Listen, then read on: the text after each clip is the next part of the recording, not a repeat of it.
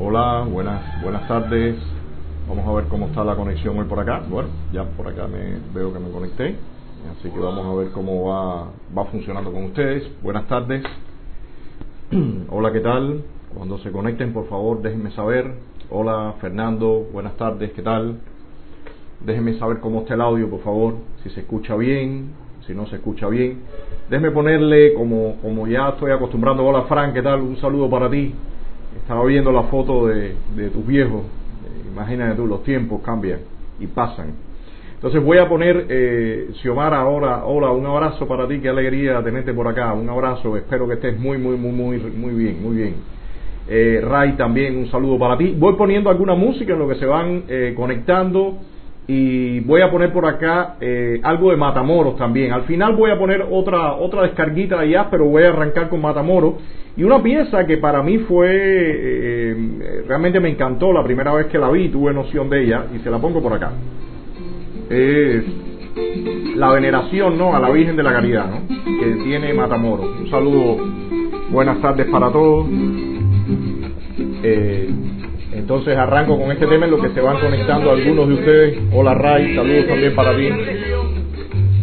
Pues esta, esta, esta pieza, no sé de lo de ustedes que, que nacieron acá, eh, por supuesto esto no se ponía en la televisión, ni en la radio, ni en ninguna parte, ¿no? Entonces, ya yo la oí ya teniendo algunos años y, cuando lo oí realmente me encantó, me encantó esta pieza, me pareció... Ese es el tipo de cosas que cuando uno la, la escucha, y, ya empieza a entender qué cosa es un país y, la cultura y la gente, uno se da cuenta lo que es realmente el socialismo y el comunismo, ¿no?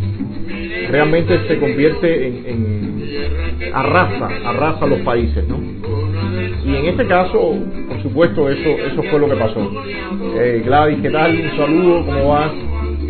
Eh, estoy esperando, Luisito Chaple también, un saludo para ti, buenas tardes. A también, un saludo para ti. Pues le decía, esta, esta pieza a mí me sorprendió. Maylin, hola, un saludo para ti. ¿Qué tal? ¿Cómo estás por allá? ¿Cómo van las cosas? Pues le decía, Karel también, Karel Alejandro, Jorge. Les decía que cuando yo la vi la primera vez eh, me sorprendió, me, me, encantó, me pareció eh, tan, tan simple, pero a la vez con refleja tanto ese espíritu y, todo el tema este de la religiosidad cubana atada con la cubanidad, ¿no? Entonces, eh, realmente uno, uno se pregunta eh, qué es lo que pretenden este tipo de sistemas cuando buscan eh, borrar todo esto de la, de la cultura de un país, ¿no? De, de la nacionalidad. Hola Ricardo, ¿qué tal? Un saludo para ti, ¿cómo estás? Me alegro que estés por acá. Cela también. Eh, pues les decía, a mí me sorprendió cuando la, escuché ya más grandecillo y después he ido entendiendo todo, todo lo que ha ido pasando en, nuestro país y igual me ocurrió con Cachao. A Celia sí la había oído, mi padre tenía, mi madre tenía música de los 50 y la escuchaba mucho, pero a Cachao no lo había oído, lo escuché eh, cuando eh, salí de Cuba.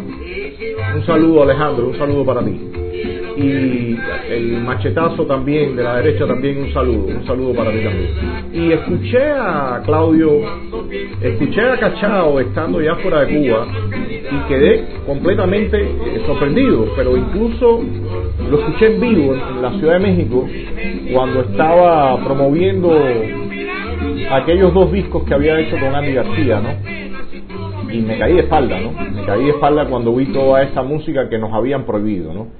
Entonces, eh, bueno, ya voy parando por acá la música. Eh, al final les voy a cerrar con una descarga tremenda que me pasaron hace unos años en, una colección de música cubana eh, vieja, alguna de ellas remasterizada, otra no, pero, pero unas descargas tremendas de los años 50, sobre todo jam sessions de, de estas de las que, que, se estilaba mucho hacer en, en muchísimos sitios acá de La Habana. Pero bueno, ya lo voy dejando por acá para empezar en los temas. Entonces, eh, arranco brevemente un poco la actualidad. Por supuesto, hay muchos temas, hay muchos temas que de acá y de ustedes por allá, porque por supuesto todo esto que está ocurriendo allá en Estados Unidos eh, es imposible de evadir. Creo que hay que, que, hay que hablar todo eso y la perspectiva que, uno tiene desde acá. y un poco conociendo también la sociedad norteamericana eh, por el tiempo que viví allá y los conflictos que vi, pero principalmente desde acá y en el contexto internacional que hay. O sea, ese es un tema que evidentemente eh, eh, voy, a, voy a tocar.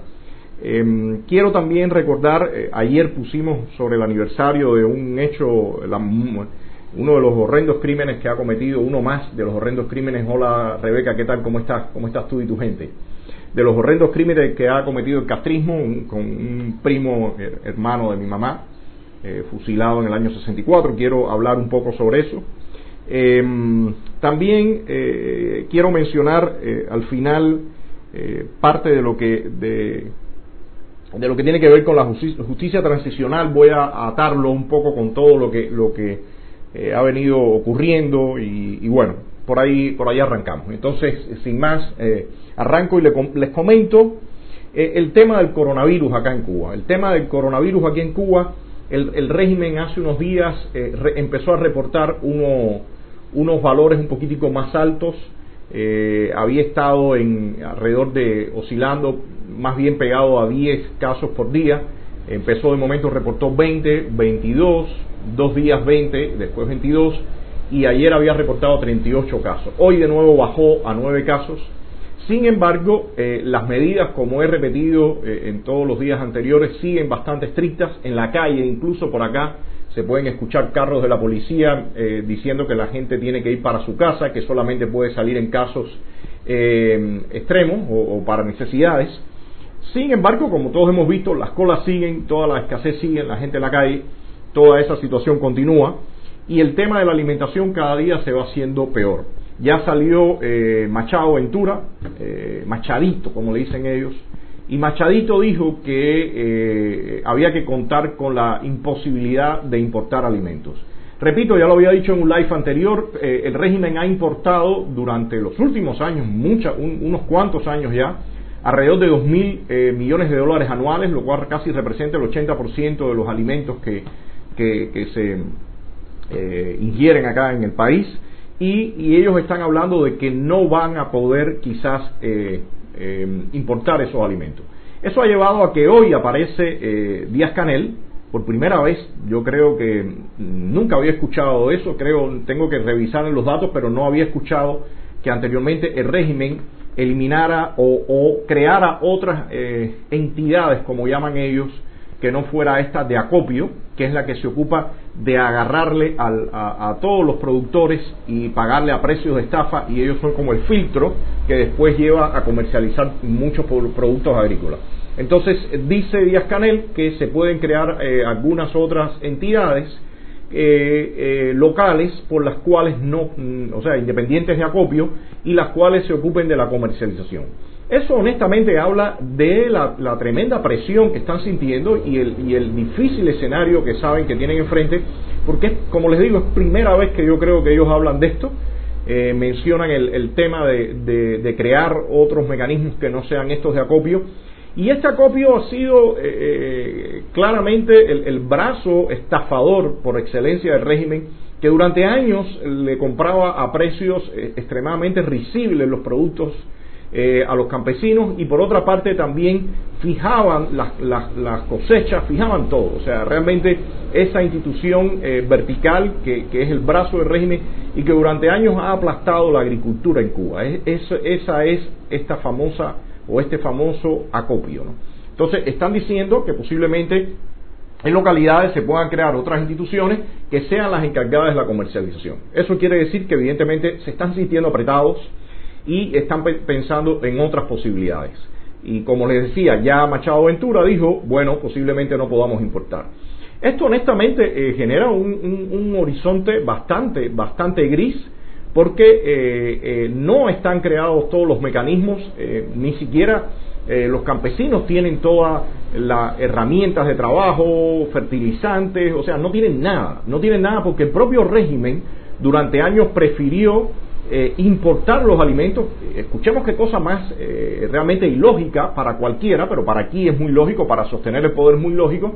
El régimen prefirió importar esos alimentos a darle la libertad al campesino cubano para que lo produjera.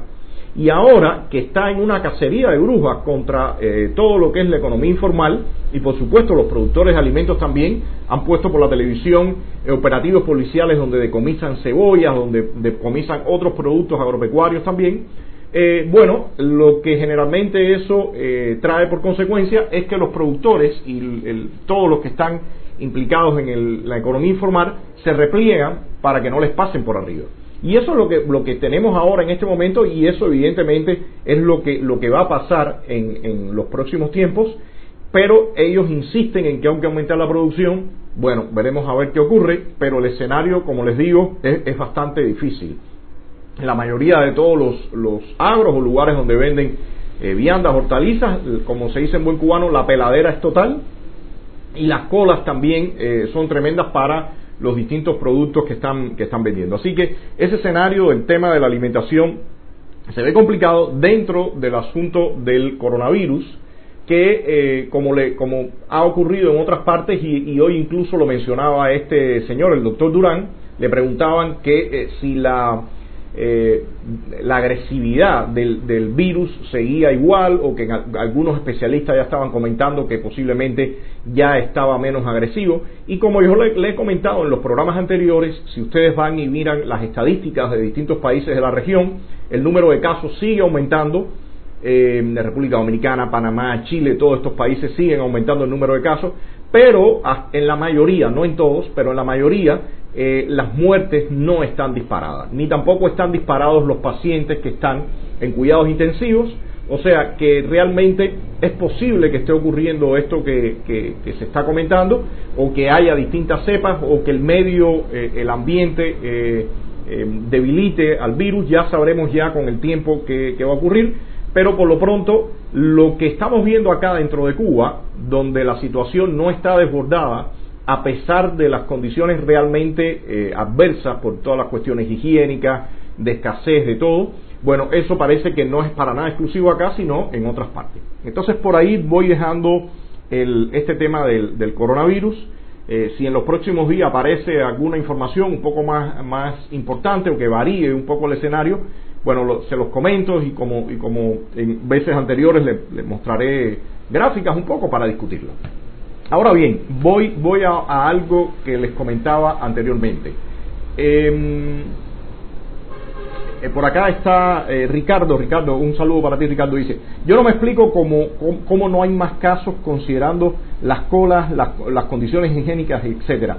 Ricardo, yo sí creo que hay muchos más casos y mi patrón de comparación, lo, he dicho otras veces, lo, trato de fijarme un poco lo que ha venido pasando en República Dominicana. Déjenme moverme un poco el el micrófono un poquitico más arriba porque están pasando un poco de guaguas y eso seguramente está haciendo bulla.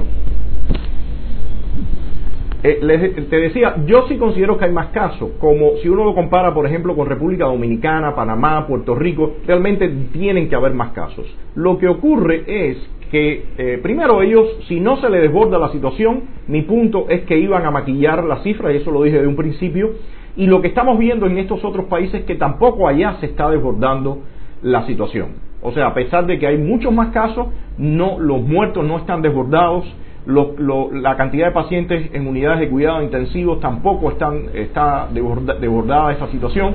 O sea, que eso le permitiría a cualquier país poder eh, eh, maquillar la cifra y yo creo que es lo que está pasando.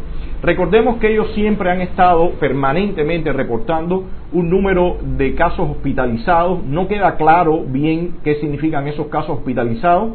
Tengo entendido que todos esos casos también reciben tratamiento. O sea que evidentemente si esos son casos que están eh, ya infectados y reciben tratamiento y no pasan a cuidados intensivos, bueno, pues ellos sencillamente maquillan esa cifra. Y eso es lo que yo creo, eh, eh, Ricardo, que es lo que está ocurriendo. Eh, y como te decía, el tema de la situación epidemiológica en, el país no es, no, es, no es tan distinta posiblemente a lo que esté pasando en otros países de la región. Uno ve República Dominicana y Panamá y también los casos son mucho mayores pero no están desbordados. Entonces esa es más o menos mi conclusión. Veremos a ver qué pasa si eh, hay un rebrote para el invierno, que es, algo de, la, de, de, las hipótesis que se están planteando, y en ese caso, ojalá, ojalá y no tampoco no se desborde. ¿no? Pero bueno, ya dejando el tema del coronavirus, Eh, quiero mencionarle, ayer eh, recordé el, primero de junio del 1964 en Camagüey, de la provincia donde es mi madre, a un primo de ella, un primo hermano de ella, Alberto Fernández Medrano, fue fusilado. Fue un caso de, cuatro personas, tres, cuatro abogados. Alberto Fernández Medrano, Marcelino Martínez Tapia, Manuel Paradela y Eduardo Sayas Bazán. A los tres primeros los fusilaron, al, último Eduardo Sayas Bazán lo condenaron a 10 años. Y todo se, se, debió a las clásicas, eh, a los clásicos escamientos que querían mostrar y ellos por supuesto Camagüey, que era una de las ciudades donde había una, una clase media bastante eh, desarrollada, bastante expandida, ellos querían eh, darle una señal a todo el mundo de que arrasaban y mataban. Y en este caso les fabricaron una causa, los acusaron de que eran de la CIA. Yo tengo por acá, deben mostrarle, eh, mi madre guardó eh, en, el periódico que salió aquel día. Este, este es el periódico, como lo ven, está muy, muy ya casi, casi que era todo el periódico. Yo tuve que cortar esto porque la otra parte ya tenía moho pero eh, el titular era Apoyo unánime del pueblo a la justa decisión del Tribunal Revolucionario. Y bueno, todo este panfleto, cuando uno lo lee, está puesto en, mi página de Facebook, lo pueden, lo pueden ver. Realmente vale la pena. Eh, eh, es, un panfleto, yo diría, vomitivo, pero yo creo que es importante leerlo para uno entender los ambientes que se vivieron en nuestro país.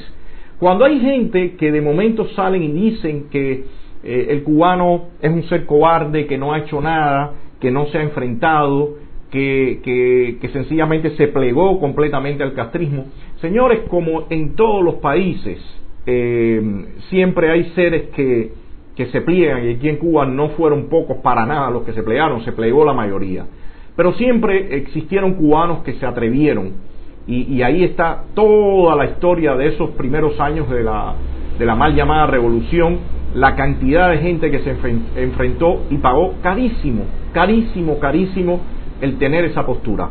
Y cuando uno lee este, este, este panfleto, eh, realmente todo el lenguaje, uno se da cuenta que estos individuos no tenían absolutamente ningún, ninguna prueba. Todo era palabrería estúpida para fusilar a tres jóvenes y condenar a 10 años a otra persona. Esto, esto, esta ha sido la, la, esa ha sido la historia reciente de nuestro país. Yo los invito a leer el texto, no se los leo ahora porque si no nos ocuparía mucho tiempo, pero vale la pena leer toda la palabrería y toda la estupidez dicha en, en esas cuartillas que al final eh, justificaron el asesinato de tres personas y la condena a 10 años de otra. Esa ha sido la historia, esa ha sido la historia y, una historia que no se puede olvidar. Una historia que tiene que estar acá porque quizás, aunque se quiera echar a un lado, todo eso son, toda esa es la cruz que nosotros tenemos como, como nación. Hay algunas culturas que le llaman el karma, hay otras culturas que le llaman de otra forma. En, la, en, el, en el, cristianismo también el símbolo de la cruz tiene que ver con lo que arrastramos nosotros como seres humanos. Y como nación nosotros arrastramos esa, esa cruz. Nosotros tenemos que eh, poder hablar de todo esto, estas cosas tienen que, decirse, las generaciones tienen que conocerla, eh, la, gente que llega allá al, exilio es que buscar toda la forma ahora con las redes. Eh, los otros días alguien, el otro día, perdón, alguien decía en el, en, en el comentario que era importante que, que las personas contaran esta, estas historias de su familia, de, los individuos que han muerto.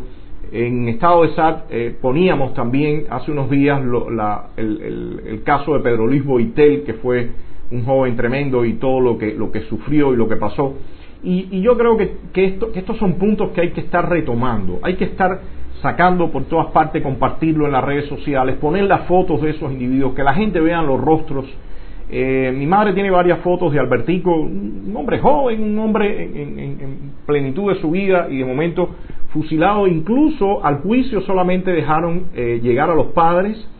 Eh, después, bueno, le iban a dar conclusión a sentencias o apelación. En ese punto tengo que aclararlo bien. El hecho fue que ese día por la noche lo fusilan.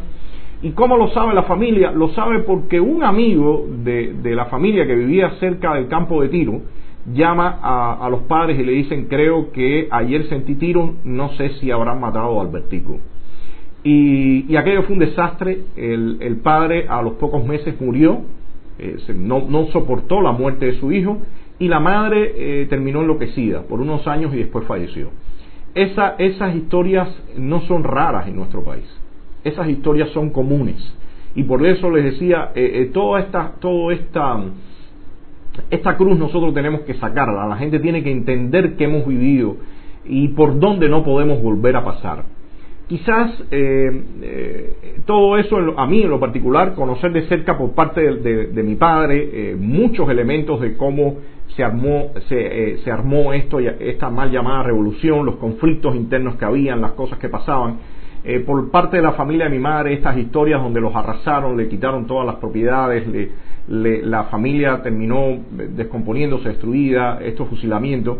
Eh, yo creo que todo eso eh, en un fin, al final marca nuestra acción y tenemos que revisitar todo eso para entender qué no hacer y hacia dónde debemos ir.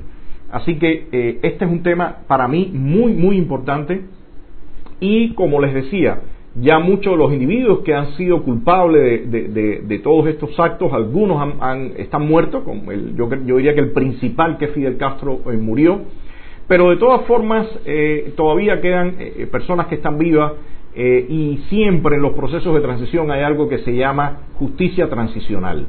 Y la justicia transicional es fundamental, incluso cuando ya no estén las personas eh, eh, presentes, pero sí es importante que, se revise todo eso y que también se, le brinde honor a las personas que fueron aplastadas en todo este proceso y quienes se atrevieron en algún momento a, tratar de que el país tomara, tomara otro rumbo. Yo creo, yo creo que eso es fundamental. Y en ese sentido hay, hay un tema que en los últimos tiempos ha tenido, ha generado bastante polémica, no solamente en nosotros, en el caso de Cuba, eh, cuando el deshielo parte de lo que nosotros planteábamos, quienes estábamos del lado del foro, decíamos es que, es que no puede ser una transición donde sencillamente eh, se trivialice lo que ha ocurrido, eh, y en parte de eso fue lo que ocurrió cuando devolvieron a los cinco espías y se olvidó completamente el tema de los pilotos en manos a rescate, y, y se trivializa lo que ha ocurrido, y por otra parte, se le dé legitimidad a quienes participaron de todas esas violaciones y abusos. Aún cuando esos individuos ni siquiera han mostrado la más mínima, eh, el más mínimo remordimiento, sino que siguen siendo los individuos que aplastan, encarcelan y si tienen que matar, matan. Entonces, hemos visto también otro proceso muy cercano en el que eh, ese dilema está, y es el proceso venezolano. En el proceso venezolano, eh, eh, hemos escuchado incluso al propio Departamento de Estado de los Estados Unidos eh, decir en algún momento de lograr un acuerdo donde si Maduro sale, bueno, pues entonces se queda toda la claque esa chavista y se puede eh, realizar un gobierno de transición, muy entre comillas, y una cohabitación con ese chavismo. Eso evidentemente eh, ha, traído la repulsa de muchos actores eh, eh, y políticos y, activistas venezolanos. El, caso más claro es el de María Corina Machado, pero he visto muchísimos programas de debates bien picantes y ardientes, fuertes, donde se ha criticado duramente esas posturas. Eh, como les he mencionado otras veces, creo que los programas de Alejandro Marcano, eh, periodista venezolano, es magnífico en ese tema, los debates que se dan, y estos puntos de la cohabitación eh, siempre están presentes.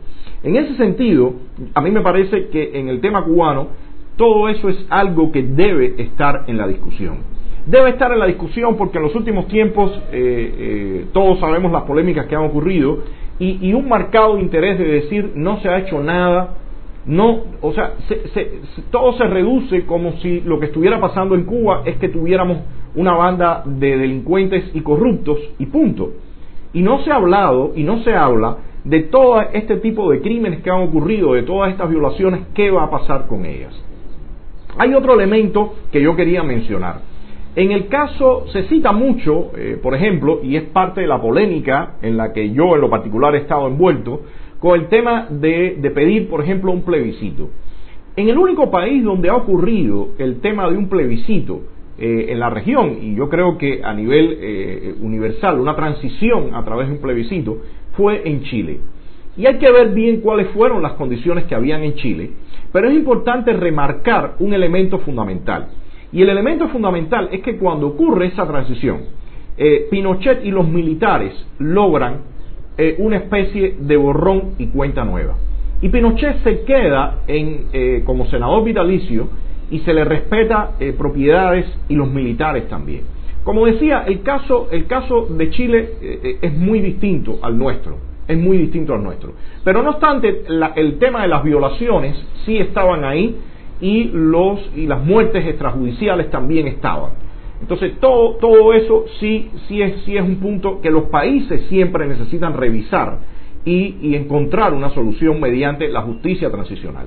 Quienes plantean, en el caso de Cuba, quienes plantean la posibilidad de un plebiscito, eh, contemplarían también eh, el, borrón y cuenta nueva. O sea, porque llegar a, a, una aceptación, que el régimen acepte ese tipo de procesos implicaría, porque el régimen es quien lo tiene que aceptar, eh, para, que se puede, para que pueda ocurrir, de lo contrario no ocurre. Pero quienes, quienes eh, eh, van por esta vía aceptarían que realmente Raúl Castro o, López Calleja o Ramiro Valdés o algunos de estos individuos queden como senadores vitalicios, queden en puestos políticos vitalicios. Yo creo, yo creo que todos estos son, todos estos son temas que hay que discutir con rigor yo insisto que eh, la prensa, la prensa independiente y los portales de Internet se están quedando eh, muy atrás en lo, que demanda este momento. El castrismo cada día está metido en un callejón sin salida, todo esto que yo le estoy comentando, la situación alimenticia y todo el, desastre que hay al interior del país, ellos no están encontrando hacia dónde ir y en ese sentido todas estas discusiones son discusiones que, que tienen que estar en la mesa porque nadie sabe lo que va a ocurrir en el futuro eh, inmediato. Cuba es un país que desde hace años vive casi al borde del abismo, camina por el filo de la navaja y muchas cosas pueden ocurrir. Y en ese sentido me parece que estos temas de la justicia transicional, eh, hay otros temas también que no, no voy a entrar hoy en el, en, el, en el, live anterior, hablé algo de eso, pero, pero lo seguiré tocando todo el tema que tiene que ver con la parte económica, las propiedades, que son partes también del asalto que se le hizo a la nación, eh, todo eso tiene que, tiene que estar en la discusión. Todo esto tiene que estar en la discusión y quienes planteemos nuestras posiciones tenemos que estar expuestos precisamente al cuestionamiento de todos. Eh, yo los invito y, a que vean el programa que de la, es un esbozo para un proceso de transición que está en la página de Estado de SAT eh, también hemos hecho algunos videos divulgativos. Y en, y en, parte de estos videos, por ejemplo, uno de los puntos que Manuel Prieres, eh, un amigo que siempre está hablando sobre este, este punto, él lo está recalcando todo el tiempo, que es el tema de la ilegalización del Partido Comunista. Y, ahí voy entrando ya también al tema de lo que está pasando en Estados Unidos ahora. El, el tema de, eh, de un proceso de transición, cómo manejar eh, a los actores políticos, las personas que estuvieron vinculadas al, régimen anterior, las entidades o las instituciones que estuvieron presentes en el régimen actual, qué hacer con ellas. Señores, en el Partido Comunista ha sido lo mismo que el nacionalsocialismo al final, a nivel global, y lo ha hecho en todas partes, ha sido la institución que ha buscado darle un carácter político a todas las atrocidades que se han hecho en este país. Las atrocidades que van, como le digo, desde arrasar el tema económico, robarle las propiedades a las familias. Y aquí hay un punto que, quiero remarcar, y, son puntos que, como les digo, están en este texto que hemos eh, redactado y vamos a seguir tocando. El, tema de la, de la, del robo de las propiedades no solamente es a las familias que se fueron del país, no solamente es para los cubanos que se fueron del país, no solamente es para las empresas extranjeras. Acá hay muchas familias que, fuimos, que las familias fueron robadas. Y entonces eso, ese es un tema que queda por discutir, ese es un tema que hay que ver cómo se va a solucionar.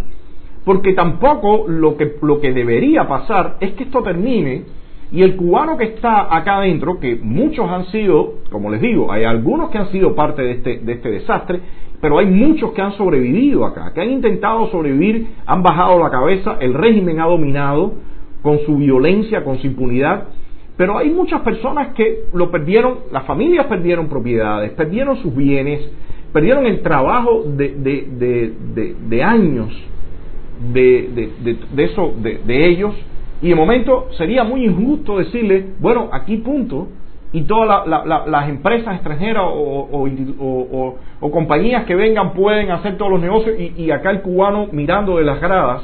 Todos estos son temas que hay que discutir para que la gente también que está adentro entienda lo importante que es una transición a la democracia y todos los beneficios que le van a traer, no solamente en el tema de las libertades eh, políticas, derechos civiles y políticos, pero sino también en el tema de los eh, económicos. Y en ese sentido hay que explicarle al cubano, señores, eh, las posibilidades que ustedes van a tener son esta, esta y aquella, y en el tema de las propiedades estos son los puntos, y la solución que se le va a dar es este y aquel, y despejar todas las mentiras que trae el régimen de que a las, personas van a ser expulsadas de, los, de, los lugares donde mal viven. O sea, todo esto, todo esto son temas que tienen que estar en la discusión, en mi opinión, y hay que exponer con claridad. Y quienes estamos ya metidos en este mundo de la política, me parece que tenemos que tener respuestas para todo esto y explicar exactamente cómo es que nosotros estamos visualizando un proceso de transición en la isla porque el visualizar el día después y el mostrarle al cubano el día después va a ayudarnos a empujar en la dirección que nosotros queremos. Entonces, como les decía, toda esa, todas esas barbaridades, todo ese arrasar con la nación que, ha hecho este régimen, eh, hay, que, hay que analizarlo en toda su magnitud y hay, que, y hay que ver políticamente también qué le ofertamos al cubano. Le vamos a ofertar que un partido comunista, por ejemplo, permanezca y esa es parte del dilema que se está dando, porque en Venezuela han planteado que el, el PSV, el Partido Socialista Unificado de Venezuela, algo de eso las siglas, pudiera seguir en, en, en, un, en un, proceso o, en la política venezolana después del fin del chavismo. Yo me pregunto, eh, ¿nosotros eh, nos interesa que el Partido Comunista exista después del fin del castrismo? Yo creo que no, en mi opinión, para nada. Eso sería legitimar a la institución política que fue el eje central de todo lo que ha ocurrido. Por supuesto, habrán individuos que tengan hoy un carné del Partido Comunista y que para nada lo sienten y que en un futuro quisieran eh, existir en el mundo de la política. Miren, armen otro grupo, llámense de otra forma, pero todo lo que tiene que ver con el comunismo tiene que ser completamente apartado y tiene que ser completamente enterrado. Porque lo que estamos viendo, incluso ahora mismo, y ahí, me, ahí entro un poco ya en el tema de lo que, lo que estamos viendo en Estados Unidos, es que estas eh, visiones totalitarias y autoritarias jamás se rinden. Y todo el tiempo están tratando de buscar terreno fértil donde penetrar y entrar. Y ahí voy a, dar un poco mi opinión sobre lo que estoy viendo en Estados Unidos me parece que el incidente que ocurrió con esta persona, con Floyd, eh, fue realmente una tortura, lo que le hicieron. Al hombre lo torturaron. Em, yo no tengo toda la información para saber si su muerte fue directamente de la tortura que recibió o hubo alguna causa paralela que lo, logró desestabilizar su, su, su organismo y de momento fallecer pero todo lo relacionado con el hecho sí tiene que ver con una, una, una violación flagrante y a, y a, la cara. O sea, fue, fue realmente algo, eh, yo diría que brutal lo que, lo que hizo ese policía. Y los otros que estaban ahí también fueron cómplices, eh, incluso aunque no fueran ellos los que tuvieran la rodilla en el, en el cuello de este individuo. Pero también creo que es importante eh, delimitar, y este es mi punto, este, esta persona eh, no, no era una persona que tenía, por una parte, un récord limpio, lo cual no justifica la actuación de la policía, pero no era una persona con eh, un récord limpio. Eh, yo vi un video ayer que ponían, creo que lo publicaron la gente del New York Times, y ponían que el hombre paga con un billete falso. Eh, se va a la calle, se monta en una camioneta a tomar bebidas alcohólicas con otros eh, individuos que estaban. Los muchachos que le pagan el billete falso salen a reclamarle, le piden que le regrese eh, las cajetillas de cigarro. Este individuo no se las regresa porque no les da la gana. Evidentemente, esos muchachos, uno negro y otro tenía el fenotipo de latino, claramente iban a tener que poner de su dinero el robo que le había hecho este individuo ellos le reclaman, el individuo todavía se queda ahí tomando ron, eh, llaman a la policía, la policía va a arrestar al hombre, lo tratan de meter en la camioneta, el hombre dice que no puede entrar porque era claustrofóbico, lo cual yo no entiendo porque estaba previamente, eh, unos segundos antes, en el, otro carro tomando bebidas alcohólicas, lo cual está prohibido y lo estaba haciendo. Y después viene toda esta cadena donde eh, se cometen todas esas violaciones y el hombre muere. En mi opinión, esta situación es muy repudiable algún, eh, protestas que se hagan pacíficamente, porque estamos hablando de un país democrático, un país donde hay un Estado de Derecho instituido, cualquier eh, protesta pacífica que se haga es, eh, es todo el derecho de las personas, más que han habido en algunos momentos, no como política de Estado, porque también hay que decirlo, pero sí han habido en, algún momento situaciones con otras policías y, y hombres de raza negra y todo esto, eh, por supuesto, bueno, puede ser repudiado, pueden haber manifestaciones, como también pudieran haber manifestaciones por latinos y, de otros eh, que, no ha ocurrido, pero bueno, de todas formas es permitido que, que, los afroamericanos, como, como le llaman, eh, hicieran las protestas. Pero todo lo que estamos viendo, sencillamente, no tiene nada que ver con unas protestas por la, la brutalidad que se ejerció sobre este hombre toda esa, todo ese vandalismo organizado, articulado en todo el país. Cuando uno mira también lo que pasó en Chile, todo esto tiene que ver con que estos regímenes tienen terreno fértil muchas veces en jóvenes y personas que no entienden realmente lo que son los regímenes totalitarios autoritarios y salen y aplauden a Venezuela, a Irán, al régimen cubano, y, aplauden a regímenes que realmente lo que, lo que han hecho es arrasar con los derechos y libertades fundamentales.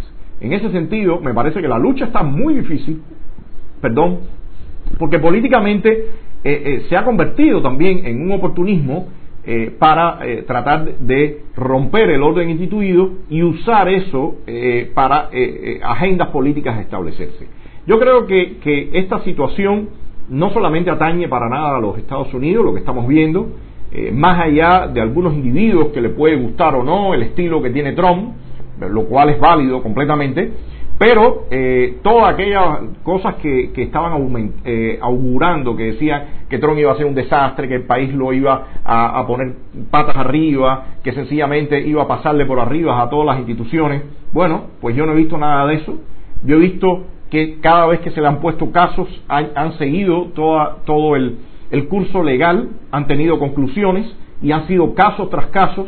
Y el hombre en política internacional, por lo menos lo que yo he visto, que es la parte en la que más estoy enterado, porque no vivo en los Estados Unidos, pero en política internacional ha puesto muchísimas cosas en orden que hacía mucho rato tenían que ponerse en orden.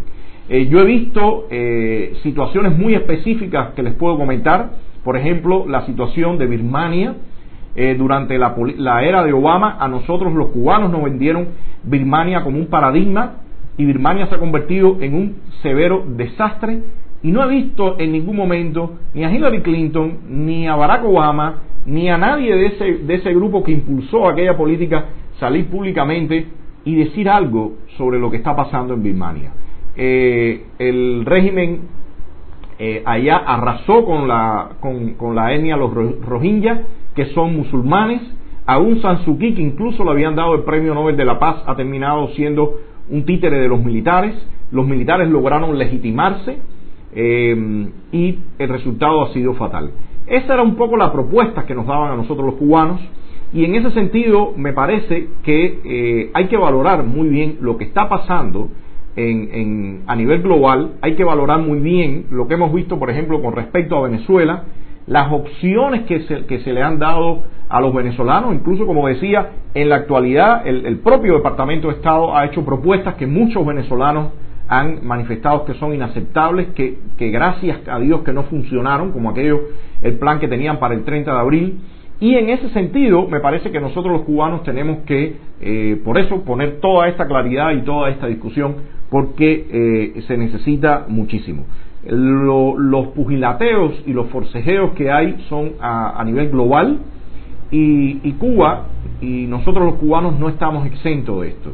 Yo he estado refiriendo de la importancia que tiene que los cubanos en Miami las personas que tienen una visión política, que tienen también una, atracción por la política y que de alguna forma se, han mostrado un poco apáticas o también están en su ritmo diario, me parece que, que tenemos todos que llamarnos a ver hasta qué punto no podemos mantenernos al margen de todo lo que está ocurriendo, porque algunos cubanos quizás no dentro de mucho van a tener que entonces mudarse para otro lugar y, hay que ver si ese otro lugar ya no se convierte en, un problema porque por lo que estamos viendo la situación en Estados Unidos está complicada. A mí me parece que eso requiere la participación de, la gente.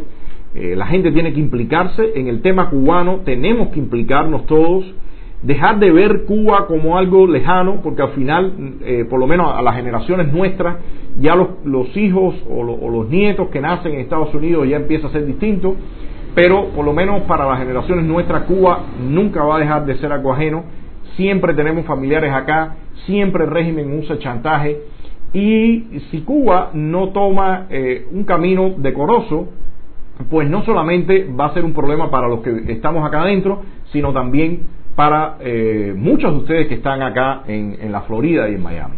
Entonces lo voy a dejar por acá, voy a leer un poco eh, los comentarios eh, les digo, yo, yo en lo particular tuve diversas experiencias cuando, cuando di clases en, en Florida State University y en el Tallahassee Community College eh, con, con, mis estudiantes. Tenía estudiantes, por supuesto, de todas las razas, eh, asiáticos, chinos, gente que había venido acá a Estados Unidos a estudiar, eh, americanos, anglosajones, latinos, eh, negros y, tuve estudiantes excelentes de todos, todos estos grupos étnicos y tuve también estudiantes malos. Y dentro de los estudiantes buenos, por ejemplo negros, bueno, pues me iba súper bien. Y que estudiantes malos los veía que muchas veces se acercaban y me reclamaban que yo tenía que ayudarlos a ellos porque eran negros. Y yo creo que eso, que todo ese tipo de cosas tiene que ir rebasándose. Eh, me parece que el liderazgo eh, de, los grupos afroamericanos en Estados Unidos también ya tienen que entender la época que se está viviendo, las oportunidades. De hecho, eh, hay muchísimas becas y posibilidades de estudio para minorías en los Estados Unidos y, me parece que hay que deben también enfocarse en, todas estas posibilidades que tienen lejos de seguir con un arrastre que al final muchas veces provocan estos conflictos sociales que, como les digo, se dan porque se dan abusos también, pero no es una política de Estado. En Estados Unidos yo creo que nadie puede decir que hay una política de Estado que eh, eh, eh, auspicie o impulse el racismo o nada por el estilo. Entonces, lo voy dejando por acá y voy a, leer el, comentario de algunos, de algunos participantes, de algunos amigos por acá. Dice, China claramente está en un camino imperialista para impulsar la bipolaridad. Eh, se están echando a Hong Kong, Taiwán y, el mundo no dice nada. Esto es lo que está diciendo Alejandro Goicochea. El tema China, eh, Alejandro, es, es, un tema realmente preocupante. Los chinos tienen, digamos, otro modus operandi, por llamarlo de alguna forma, distinto al nuestro, al occidental, y ellos van despacio. Eh, no es secreto para nadie todas las empresas y la penetración que ya tiene China dentro del continente africano eh, y todo eso evidentemente eh, lo hacen con, la vista en el futuro, no ni siquiera casi en el mediano plazo, sino trabajan a largo plazo. Y me parece que en ese sentido claramente China es un país que hay que tenerle mucho cuidado y lamentablemente ellos con un poco su cultura eh, son, eh, digamos, por decirlo de alguna forma, más consistentes, más perseverantes. Y nosotros los occidentales y sobre todo los latinos y nosotros los cubanos, eh, muchas veces nos falta esa perseverancia y esa consistencia. Es un, es un, es un, es un enemigo, yo lo diría, de cuidado. Yo creo que China definitivamente sigue, ellos mismos siguen considerándose, no lo dicen, pero actúan con el resto del mundo occidental y lo toman, muchos de ellos como un enemigo de cuidado. Y ahí está el Partido Comunista, un Partido Comunista que eh, mutó, un Partido Comunista que para nada es el Partido Comunista de Mao Zedong, ni siquiera ya el de, el de Deng Xiaoping. Eh, los chinos han encontrado y han ido eh, moviéndose y, esa capacidad de mutación es realmente peligrosa, ¿no? es realmente muy peligrosa para la, la visión de las democracias liberales, que es la que eh, se supone que tenemos que lograr en el mundo occidental. O sea, en ese sentido, eh, muy de acuerdo contigo, eh, Alejandro. Em, dice por acá Ramiro Collazo. Déjame ver, es que le está corrigiendo a aquella otra persona, déjame ver. Un saludo para ti, Rabanal, también para Eduardo, un saludo también. Déjeme ver por acá qué es lo que quería leer algo de, Ramiro Collazo. Dice, la administración Trump tiene que hacerse a cargo del patio trasero porque ahí mismo nos están entrando. Desde que se, desde que se realizó eh, la última reunión del Foro de Sao Paulo y el desemboque de las manifestaciones, entonces dice más por acá, pero no lo puedo, no lo puedo abrir en América Latina. Eh, mira, Ramiro, yo, yo estoy muy, muy de acuerdo contigo. Yo no lo llamara eh, eh, patrio trasero, yo sencillamente lo llamara sus socios o sus vecinos en la región, porque eso es lo que somos, no somos patrio trasero. Pero claramente el trabajo que está ocurriendo de todos estos grupos, Irán, el, mismo castrismo en toda la región, los rusos metidos, o sea, el, el comunismo y la visión totalitaria nunca, nunca se cansa, nunca baja la guardia y temporalmente pueden tener eh, una, una, recaída, pero inmediatamente vienen, vienen de nuevo y lo intentan una y otra vez. Y, logran trabajar con bastante eh, eficacia y penetran bastante, sobre todo en un mundo donde hay veces quizás eh, se ha dejado de, de, prestar toda la atención a centros estudiantiles, a universidades que está están tomadas totalmente por la izquierda y, muchas de ellas tienen una, una visión de rechazo al, capitalismo, sin entender que realmente eh, las democracias liberales eh, es la institución, la democracia liberal es la institución que ha funcionado, más allá de que eh, las personas puedan ver, como es todo normal en la vida, puntos que le agradan y desagradan. Pero incluso estas democracias van creando los mecanismos para reinventarse. Los que sí no crean mecanismos para reinventarse son los regímenes totalitarios o autoritarios. Miren a Putin. Putin llegó hace 20 años y ya ha inventado su mecanismo para estar eh, mucho más tiempo de lo que nadie eh, esperó. Un hombre que apareció casi de la nada, después de Yeltsin, nadie sabía quién era Vladimir Putin, y de momento este hombre, miren lo que, todo el tiempo que está y cómo sigue afincando su poder. Entonces, no se tienen que llamar socialistas, no se tienen que llamar comunistas, para en esencia estar eh, eh, ejercitando ese tipo de, ideología que en mi opinión lo que busca es a través de un colectivismo someter a, bajo, bajo la, el control o el poder de un grupo pequeño a, ese colectivo y a esa masa que es lo que, eh, en lo que finalmente van convirtiendo las sociedades. Entonces me parece que, que, que este, este tema de las universidades es un tema extremadamente importante. Eh, toda la información que está corriendo, todo el manejo que, está, que están haciendo, por ejemplo, ahora mismo eh, yo estaba viendo en las redes sociales las convocatorias que están eh, lanzando para las protestas, usando todas las redes sociales, todo eso, evidentemente las redes sociales es como, hace un tiempo escuchaba a alguien que decía que un cuchillo lo mismo sirve para cortar el pan que para matar a otro ser humano.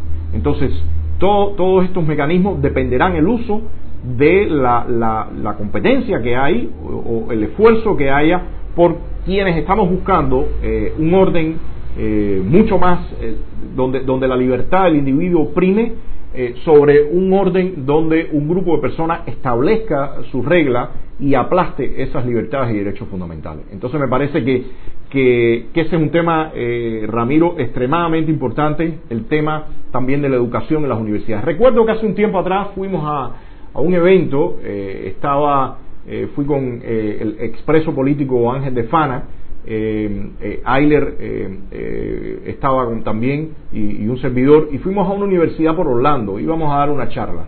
Y, y visitamos distintos, distintos grupos, y en uno de ellos una maestra le decía a los estudiantes hay que ejercer el voto porque el voto es el mecanismo de cambiar el sistema. Y yo le comentaba después a tanto a, Ángel como a Ayler, esta mujer, esta señora no dijo cambiar el grupo político que está en el poder o el partido político o que hay alternancia, no dijo eso, lo que dijo fue cambiar el sistema. Y el sistema realmente es la democracia liberal, que es la tripartición de poderes, es la garantía de los derechos y libertades fundamentales.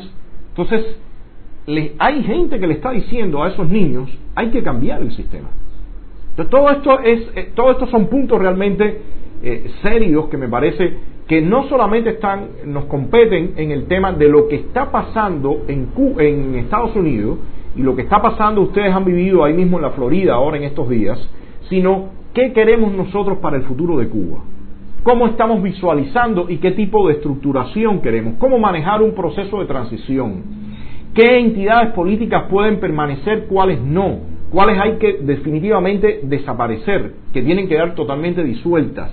¿Cómo llevar el tema de, la justicia? La justicia transicional, que es un tema tan complicado. Entonces, eh, les regreso y, les digo que es por eso que todo el debate tiene que estar abierto. A mí, honestamente, y lo repito una y mil veces, por mucho de, esto que estoy hablando, veo totalmente ilógico ese tema del, del plebiscito. Me parece totalmente fuera de lugar. Y lo que sería importante es que quienes están defendiendo eh, esa posición lo discutan. Y sobre todo sería, yo diría que aún más importante, que la prensa se ocupe de cuestionarnos a nosotros todas estas visiones. Porque de estas visiones es que nosotros, con estas visiones eh, eh, nuestras, de los distintos grupos, de, las distintas agendas, eh, que nosotros es que tenemos que llegar al pueblo cubano para mostrarle cuál es la Cuba que estamos concibiendo para el futuro y cuáles son los procesos y cuáles son las ventajas que tiene para ese cubano que ha sido bombardeado con toda esta propaganda del régimen por más de 60 años. Entonces me parece que, esto, que estos son eh, puntos fundamentales a tocar. Déjeme ver, eh, ya va quedando poco tiempo, pero déjeme ver si puedo eh, leer por acá. A ver, me pregunta por acá Eduardo Pérez Bengochá, me dice, ¿compromiso democrático, coalición unitaria o no? Eduardo, yo te doy mi visión, que tú la conoces muy bien. Yo creo que compromiso democrático como se concibió, si hay un grupo de personas que, quieren hacer una coalición, eh, llamándola o montándose en esa visión, me parece también muy válido. Pero yo creo que la idea de compromiso democrático era, es precisamente, como es difícil eh, construir y decir vamos a hacer una unidad monolítica, eh, bueno, como, yo lo vi y como, y como fui partícipe también de, de, toda esta iniciativa, es vamos a poner ciertos puntos en los que un grupo de actores políticos o, de la sociedad civil convergemos. Y puntos que creemos que no pueden ser soslayados, puntos que tienen que estar fijos. A partir de eso y del trabajo que se vaya haciendo, se van construyendo las alianzas. Pero Eduardo, te hablo con toda franqueza y lo, estaba hoy ahí puesto en uno de, de, los videos, en las cápsulas de SAT. La oposición ahora mismo está en, un punto extremadamente bajo por todo lo que ha ocurrido. Eh, eh, lamentablemente lo que se esperaba que fuera que en esto en este periodo de Trump viniera un apoyo sostenido lamentablemente a la oposición no ha sido así y yo en lo particular por supuesto eh, lo tengo que decir claramente para nada veo, veo una responsabilidad en el presidente. Yo creo que esa responsabilidad del apoyo que no ha venido descansa en otras figuras. Pero en este sentido, me parece que el trabajo que tiene que existir y que se tiene que hacer en este momento, Eduardo, es recomposición de la oposición. Por supuesto, todo esto tiene que ser hecho de forma tal de que el régimen no nos aplaste, no nos aplaste, porque hasta ahora la forma que se venía haciendo eh, le era muy fácil al régimen aplastar. Y, y, ese apoyo que tiene que venir desde el exterior y, esa, y esas discusiones y todo este debate que estamos hablando, yo creo que va, ayuda y favorece eh, ese, ese propósito. Me parece que, que hay que eh, no, no, es, no apurarse, no desesperarse. Eh, los tiempos sociales no son lineales, o sea, no, no, no porque hoy nos tomamos 10 días para hacer algo, después nos tenemos que tomar 20, no. Sabemos que hay veces esos tiempos se disparan y yo creo que todo el escenario local que estamos viviendo en algún momento van eh, van a llevar eh, a, que se incremente y que se dispare la, la, situación por la crisis que estamos viviendo. Pero sí me parece que es importante que nuevamente el foco regrese acá, que la gente vuelva a, entender que el cambio se tiene que, hacer acá. Y como bien plantea, y tú lo sabes, en el compromiso democrático, eh, que se brinde todo el apoyo y toda la coordinación para que la oposición y la sociedad civil empiecen a tener el peso del cambio. Eh, por acá estoy leyendo que el video se está trabando. Por favor, eso debe ser lo mismo que ha venido ocurriendo, que lo empiezan a reportar. Por favor, compártanlo ustedes, eh, denle like, ayúdennos para que, para que no sigan.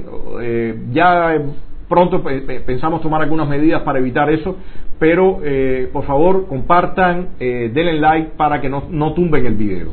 Ya como ustedes han visto en otras en los últimos en los últimos live, después a la hora de que aparezca el video demora eh, como más de un día y eso es porque eh, lamentable, eh, o sea, lo están reportando con toda intención para que sabotear y boicotear los live.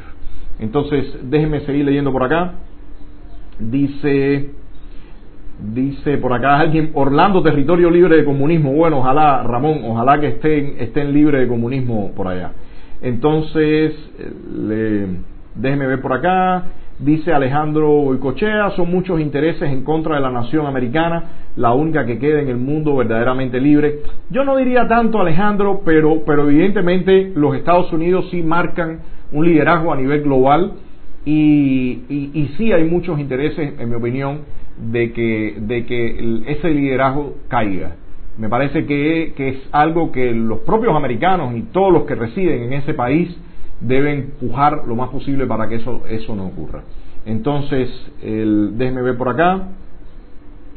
Dice Randy Pérez, el nacionalismo de Trump es una amenaza eh, para un nuevo orden mundial, dice Randy. Mira, Randy, yo honestamente pienso que lo que es una amenaza es permitirle que a los regímenes de corte totalitarios y autoritarios eh, ganen espacio. En, yo te puedo hablar de la experiencia nuestra. La experiencia nuestra acá en Cuba, cuando la era Obama, fue que eh, el presidente Obama le, estaba cediendo todo el espacio a la dictadura, le estaba cediendo todo el espacio a la tiranía. Y no solamente en Cuba, ya lo hemos visto también en Venezuela, y han salido reportes de cómo eh, se intentó, Thomas Shannon en el Departamento de Estado, se intentó pasarle la mano y cohabitar con Maduro, Cabello y toda esa banda de delincuentes. Entonces, eh, la experiencia que yo te puedo dar desde afuera es que, y en política internacional, es que eh, la administración Obama simple y llanamente le estaba regalando el liderazgo a nivel global a un grupo de bandidos y matones. Putin hacía lo que le daba la gana, eh, Irán estaba haciendo lo que le daba la gana, le daba la gana, el acuerdo con Irán era totalmente permisivo, Acá en América Latina estábamos viendo lo que estaba pasando con la, eh, con la dictadura cubana, estábamos viendo lo que estaba pasando con el chavismo, vimos lo que pasó en el mal llamado proceso de paz en Colombia, donde se le regaló todo a, grupos terroristas, a la, a, la FARC y al ELN, el Ejército de Liberación Nacional o algo así también, el otro grupo. O sea que todo eso en la concreta lo que vimos fue regalar un espacio que el mundo democrático no puede permitir que esos regímenes arranquen. Entonces, eh, creo que voy dejando por acá. Les pido, eh, por favor, compartan, compartan para que no, no, no tumben el live. Eh, denle like también. Em, bueno, como ven, el, el, live de hoy fue un poco más global. quizás, de acuerdo a lo que pase en los próximos días, vuelvo a hacerles mis comentarios también para interactuar eh, con, lo, con la realidad que están viviendo ustedes allá. Eh, los saludos a todos ustedes. Déjenme ponerle para cerrar una pieza, una pieza para no ir perdiendo la costumbre.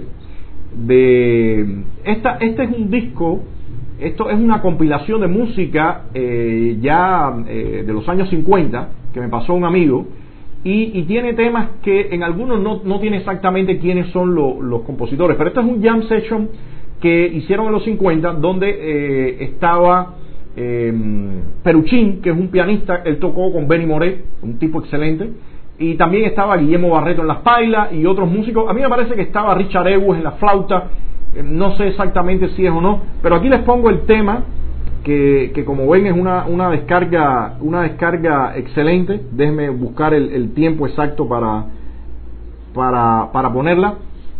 Y bueno gracias por gracias por, por estar por acá. Y, y, compartan y vamos a ver seguimos interactuando. Eh, mire este este este es peruchín este es peruchín. Es como un chachachá pero como una jam session ¿no?